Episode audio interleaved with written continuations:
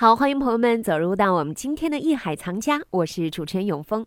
在今天收藏紫禁城的板块当中，还是邀请到我们的老朋友何徐人也组合何心徐德亮，我们三个人将会和大家来说一说《韩熙载夜宴图》。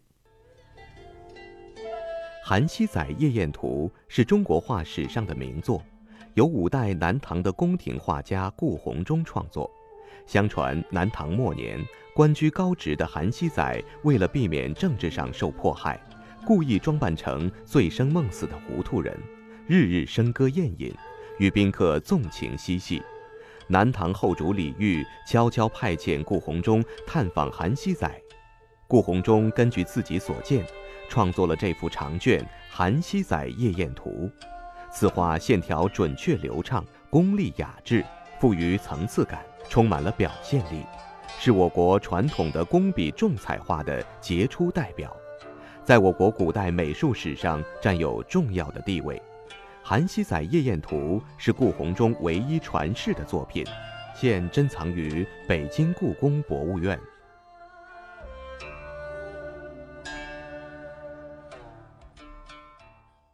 韩熙载夜宴图》，这在我们中国画史上是十大传世名画之一。它是以连环长卷的方式呢，描摹了南唐巨宦韩熙载家宴开始行乐的这样的一种场景。嗯，一共有。五个场景哈，之前我们的对对五个部分，我们的何老师还问我我怎么知道的？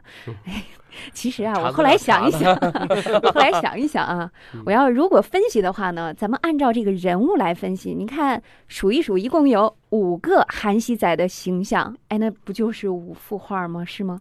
啊我能这么理解吗？啊，对对对，如果要是按照这种技术手法，是可以这样实现的，是吗？呃对，这就像这个，因为中国画呢这要说起来跟西洋画不一样，中国画实际上在很早以前就已经具有了非常自由的绘画中的一种手法。嗯在西方绘画中很少有这种场景画，这种场景画即使有，是什么一幅一幅独立的。嗯比如我画圣母，比如说干了五件事儿，嗯我画五张画。嗯第一个是圣母抱着耶稣，第二幅圣母可能在吃饭，第三张画可能圣母在呃修行，在论道啊等等啊，嗯五张画，画十个作品就十张画。但是中国画很早的时候就已经脱离了这种单幅单视点的角度，变成了多幅在一个长卷中多视角。这个《韩熙载夜宴图》就是很充分的体现了这个东西。嗯，还有像什么《清明上河图》，嗯对吧？嗯可能大家也都知道一些所谓基本的理论，像比如散点透视。何谓散点透视？甚至叫做多点透视、不定点透视。原因就在于，如果拿科学的规范来讲，那就是说一幅画中有很多个视角去来看这个问题。嗯，中国的这个《韩熙载夜宴图》像什么？就像一幅连环画，就咱们们以前看的小人书连环画。对他把韩熙载的这个家里边生活这个场景，本来是一个从晚上从下午就比如说傍晚吧，从他这个晚饭之后一直到他的晚上寻欢的这一个场景，整个一个过程，他是用一幅画的形式手卷的形式来表现。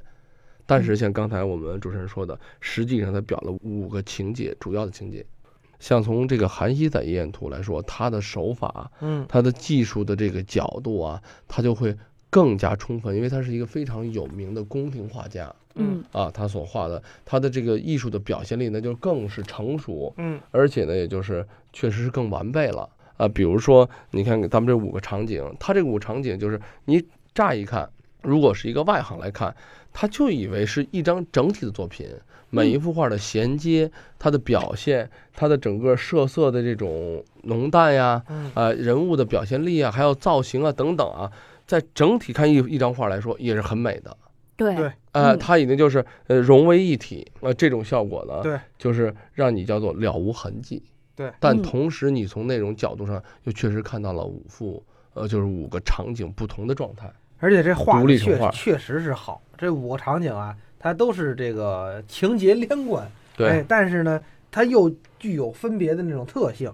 你像比方说第一段，它第一段画的是什么呢？咱们听众可能看不见啊，这个确实画的好，就是韩熙载啊，在宴会进行当中，他跟宾客们听歌女唱歌、弹琵琶这情景，这个是生动的再现了韩熙载跟他的宾客们全神贯注的倾听的那种神态，就是歌女在弹琵琶，坐嗯坐一排，韩熙载这就是好像就是侧着耳朵抻着脖子在那听，旁边那些个宾客呢也是，其实你上人家做客去，你你横不能说人主人就不理你，你就不理主人。不不太好吧？但这好像就是那那些个弹琵琶的弹的太好了，客人们也都伸着耳朵，哎，就就去听听进去了，也没跟主人聊天，也反正就好像当时除了音乐在响，这其他的空气就凝固住了。呃，这个呢，就是刚才咱们那个德亮啊，嗯在说的这个场景呢，就是中国画的一种啊，叫做意境的表达。为什么？呢？这么说呢，就是因为一幅中国最好的作品，就是中国绘画的一种境界啊，通过以形而写神，对吗？嗯呃，在于整个作品来讲呢，通过对人物，你看中国画的设色，如果咱们大家一听众们啊，一定要去看，就是我们在讲，大家呢最后最终我希望是落到眼睛去看，因为只有看到了，咱们才去更深刻的理解我们所讲的一些内容。大家再去看到这个作品的时候，就会发现，中国画的设色简单、典雅、清秀。中国画对人物的塑造是高度的提炼，但是对人物表情，它能把音乐、写画在一幅作品中。为什么？通过的是什么？这个技术的手段来讲，就是通过对人物表情的这种高度的概括，对神态那种生动的描绘，还有包括当然说人物动态的提炼，对他的这个弹，就比如说这个这个舞女歌女们啊，嗯。啊，他这个奏者的这种哎出神的这种刻画，他乐器的这种生动，嗯。哎，你别小看他的一个动作，他对乐器的这种刻画是非常细致的，嗯。嗯。呃，以至于咱们可以看到他当时弹的是什么样的乐器。这个一幅好的作品，可以说对当时的乐器的研究、嗯。服饰的研究，对吧？对，包括它的这个所谓这个家具啊摆设啊，嗯那这种研究不是说完全写实的，而是高度提炼的，把它的特征全部的凝固在里头。嗯而所有的这些东西都没有抢了它的最主要的主题，嗯就像刚才您所表达的那种，嗯就是他在一个听者，嗯我在听音乐这个状态，嗯嗯，哎，这个就是说作者一个画家，一个伟大的画家，他所对主题的这种思路的把握，嗯哎以至于就是由形而写神，由神而写入一个境，嗯这个境是境界。嗯环境写到这么画到这么一个状态。第一个场景啊，就是因为它本身是为了这个表现整个作品嘛，嗯呃，就是这韩熙载他在做什么？嗯，那第一章就是宴乐，他所表达的就是，哎，我这个韩熙载就等于在痴迷于什么？痴迷于这个歌舞，痴迷于这种声乐。上一期已经聊过了，他所表达的主题就是他想把这韩熙载这个人，每天就是晚上他干什么呀？嗯他是在琢磨这个政治啊，我想当什么官啊，我想干什么事儿啊，我是看书啊，是去干嘛，还是说我去享受啊？实际上是一种什么状态？是一种享受的状态。嗯我嗯我我在我在休息嘛，我在享受，嗯我在听音乐。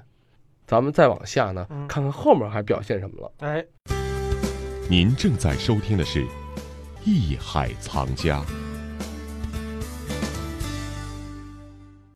这幅传世名画《韩熙载夜宴图》的作者是南唐人物画家顾闳中，他曾任南唐画院代照，他悉数记录了在场每一个人的神态动作。我们待会儿呢会来一起了解画中都表现了哪些场景，而他们各有什么特点。好，让我们待会儿见。本节目由喜马拉雅独家播出。